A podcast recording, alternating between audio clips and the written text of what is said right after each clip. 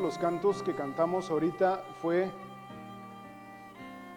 El Señor la victoria me dará. Y la segunda parte dice, como río el enemigo vendrá. Pero ahorita mientras cantábamos, ciertamente, jóvenes, el río del enemigo ya está aquí. Y hoy en día quiero hablar sobre un tema relacionado a este asunto. ¿Por qué? Porque hoy en día yo creo que es más, más fácil para el enemigo llevar el río a la iglesia, llevar el río a, nuestros, a nuestras vidas, su río, hoy es más fácil que en cualquier otra época de la historia. ¿Por qué? Les voy a platicar. Les voy a platicar una, pues una anécdota que tuve yo hace años, hace como unos seis años, cinco años. Fuimos a visitar una, nosotros nos, dedicamos, bueno, en nuestro trabajo nosotros necesitamos visitar maquiladoras, este, necesitamos hacer visitas a empresas de manufactura. Entonces en Guadalajara hay una maquiladora y estos señores son muy estrictos en todo y son muy estrictos también a la hora de, que uno como visitante entra a, la empresa, a la, planta de ellos. Tan estrictos son que uno no puede entrar con nada en las bolsas, ni llaves, ni monedas, ni celulares, con nada.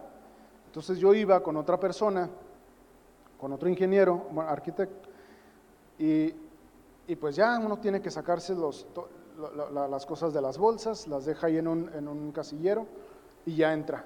pero ni para fotos los celulares, porque nosotros usamos muchas fotos, ni para eso. Oiga, un permiso, no, nada, nada. Entonces ya entramos, subimos a la, a la cubierta, al techo, y estábamos este, revisando unos detalles, etcétera. Y yo me fijé que este otro arquitecto se tocaba el pantalón y luego, ah, es que no, no traigo. Y luego a los minutos ah, es que no traigo el celular. Y, yo, yo, y se me hizo muy extraño porque era muy recurrente o muy seguido su necesidad de, ver el celular. Es que el celular, y, yo lo noté así incluso hasta un poquito ansioso y ya desesperado. Y cuando salimos, antes de agarrar llaves, el celular, a ver qué pasó. Ay, ay, ay. Y no me lo van a creer, pero este tipo de, de, pues de comportamiento el día de hoy tiene un nombre. Tiene un nombre, se llama nomofobia. Significa no mobile phone phobia. Es el miedo a no traer tu celular contigo. El miedo a que se te acabe la pila, el miedo a que te quedes sin señal. Y, y yo lo, y para mí fue muy, muy, pues muy palpable en ese momento ver a alguien realmente preocupado porque no tenía su celular consigo. Y les platicaba lo del río del enemigo porque a través del celular puede el enemigo de una manera muy fácil, muy fácil, más fácil que en ninguna otra época de la historia, llevar su río a nuestras vidas. Yo quiero platicarles un poquito, dejar un poquito el lado, el lado espiritual, por así decirlo, y yo volteé a ver un poquito el lado, eh, pues más científico, si lo quieren ver así. Porque también hay una parte del lado secular que nos dice cuidado con el celular. Les digo, este trastorno es un trastorno el día de hoy, tiene ese nombre. Fíjense, eh, incluso, incluso los creadores de las redes sociales, ustedes saben quiénes son, estoy seguro. Y los creadores de los celulares, los creadores, los, dueños y las cabezas tecnológicas del mundo, tienen prohibido a, a sus hijos tener redes sociales. ¿Por qué? Saben ellos más que nadie, saben el daño y la adicción que provocan. Eh, entonces, ¿por qué? ¿Por qué provocan esta adicción? Cuando, cuando en los años que se, que se, que se crearon estas, este tipo de plataformas, se dieron cuenta los creadores de que había una, pues una debilidad, una debilidad, ellos lo llaman así, psicohumana en el cerebro, en el que el, el ser humano por naturaleza siempre está buscando tener la aprobación de los demás. Se, se aprovecharon los creadores de estas plataformas de una, de, un, de una característica del ser humano, les digo, de buscar la aprobación de otros. Entonces ellos descubrieron que cuando uno publica algo y recibe, los, y recibe la aprobación de los demás, los famosos likes, el cerebro genera una, una hormona que se llama dopamina. Esta dopamina, la, generación de esta dopamina, le llaman la hormona de la felicidad o la hormona del placer. Se libera cuando hay, cuando el, el cuando el, el, pues el usuario consume drogas y consume otros vicios. Entonces lleva una adicción, probado, probado. Por eso, por eso es que los crearon y por eso es que fue un boom tan enorme a nivel mundial, porque libera dopamina. Y les quiero platicar la descarga de dopamina, así rápido, las funciones que tiene en nosotros como, como seres humanos. Y, Dios lo puso ahí. Fíjense, la dopamina regula el estado de ánimo, obviamente, regula la función locomotora, regula que la acción que el cerebro manda a los músculos llegue como debe ser, está ligado a la enfermedad de Parkinson. Si saben lo que es la enfermedad de Parkinson, me imagino la gente que tiembla involuntariamente, tiene una segregación, tiene una disminución en esta hormona, en la, en la producción de esta hormona. Regula el sueño, por eso, los, por eso mucha gente que usa sustancias no puede dormir por días. Regula la, la, actividad cardíaca, hay mucha taquicardia con, estos, con esta, este tipo de consumo regula el aprendizaje y la memoria, tiene un impacto en la creatividad. ¿Por qué? Porque hay una, hay una, hay una sola del cerebro que es el tálamo, donde se, se, se da la creatividad e impacta esta zona. Y, y, y regula también la sociabilidad, la, la relación con los demás. Impacta cómo nos relacionamos con los demás. Entonces, eso por un lado. Por otro lado, por otro lado, este, hay, hay doctores, yo me puse a investigar a dos, a dos doctores. Uno, una de ellas es una, escribió su tesis doctoral, ella, ella está en España, y el otro escribió, escribió un libro. Ella se llama María del Pilar Quiroga y él se llama Nicolás Carr. Ambos escribieron del tema, pero llegaron a una conclusión, los dos llegaron a una conclusión que les voy a platicar.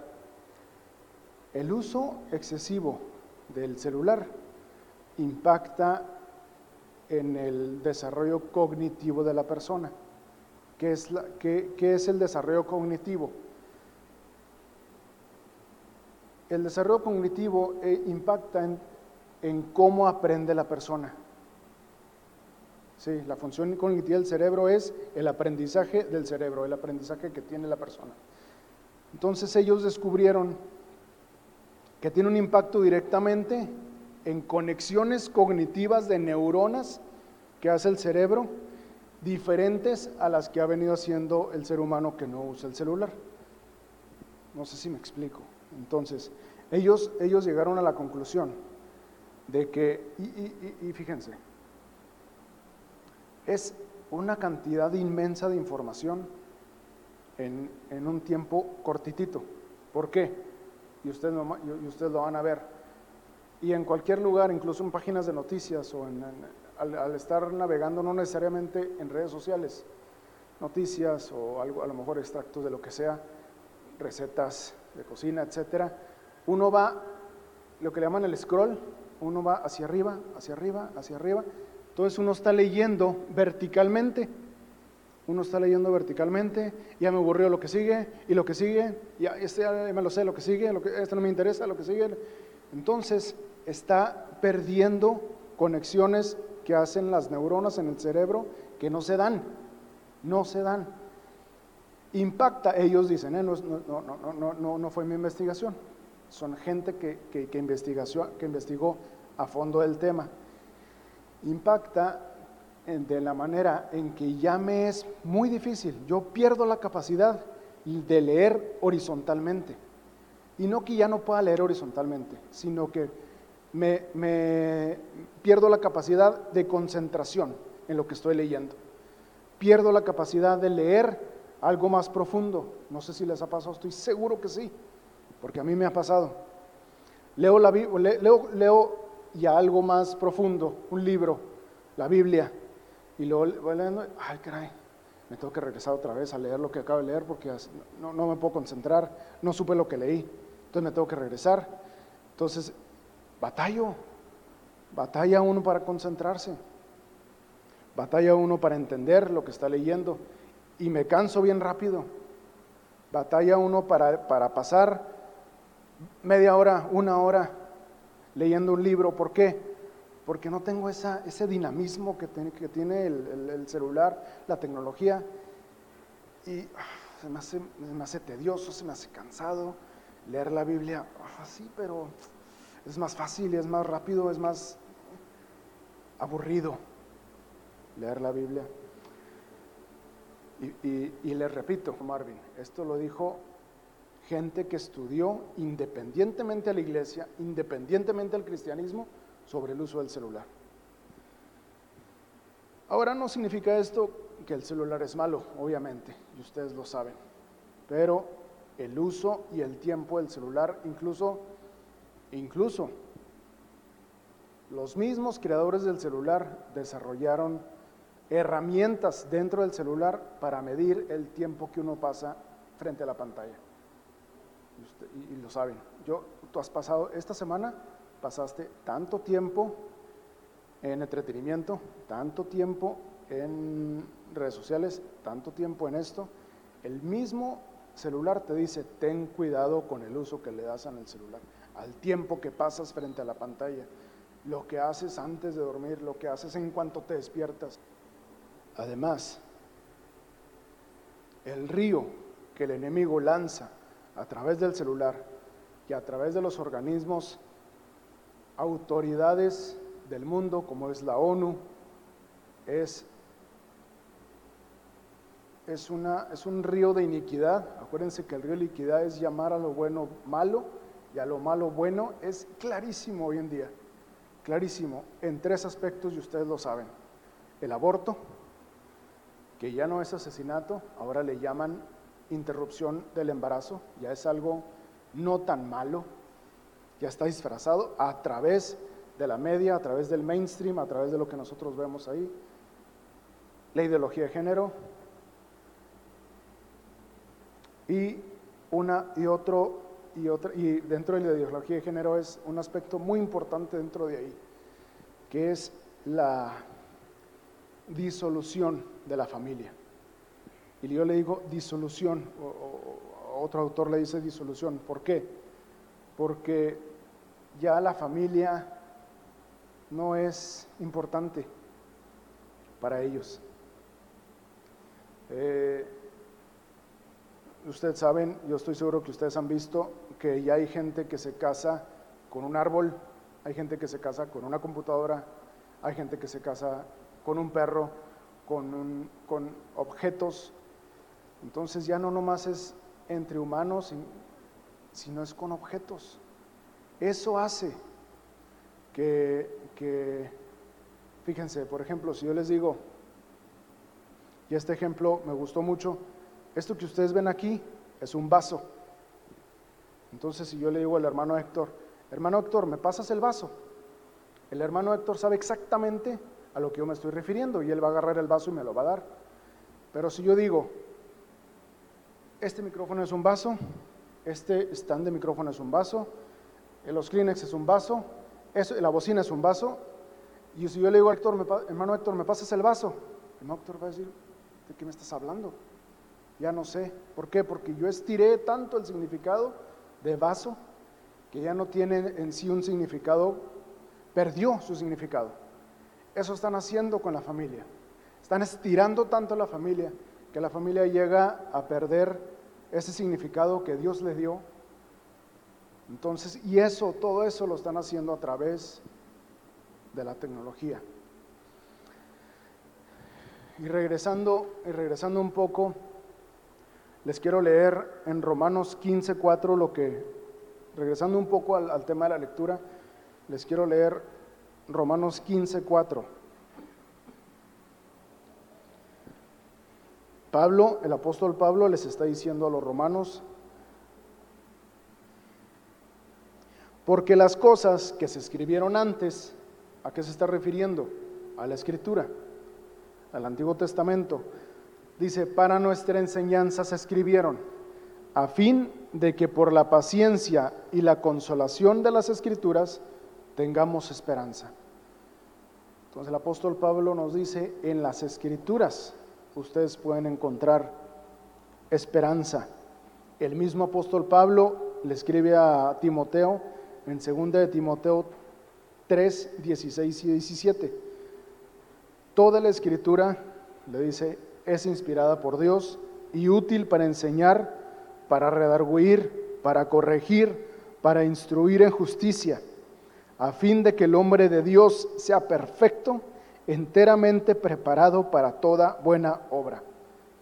Las escrituras nos perfeccionan a fin de que el hombre de Dios sea perfecto.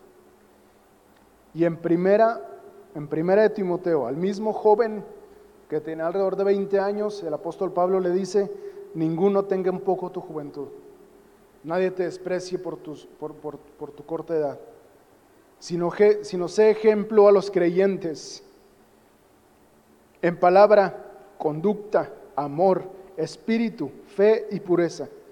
Le dice, entre tanto que voy, ocúpate de la lectura. Y la, y, la, y, la, y la, versión de las Américas lo hace claro que dice, ocúpate de la lectura de las escrituras, la exhortación y la esperanza.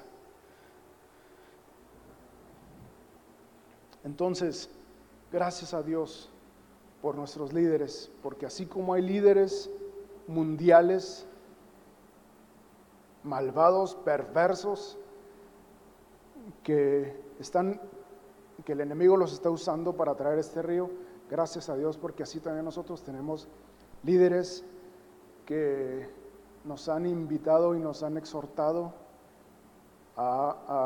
y nos han dado el concurso bíblico que nos permite eh, regresar al, diseño original de Dios. Estoy, estoy, hablando de las conexiones del cerebro y nos, nos, ayuda a ejercitarnos eso que estamos perdiendo. Gracias a Dios porque ellos nos, nos guían por el camino. Y yo los invito, esta es una exhortación a no perder el amor y el la lectura por las escrituras.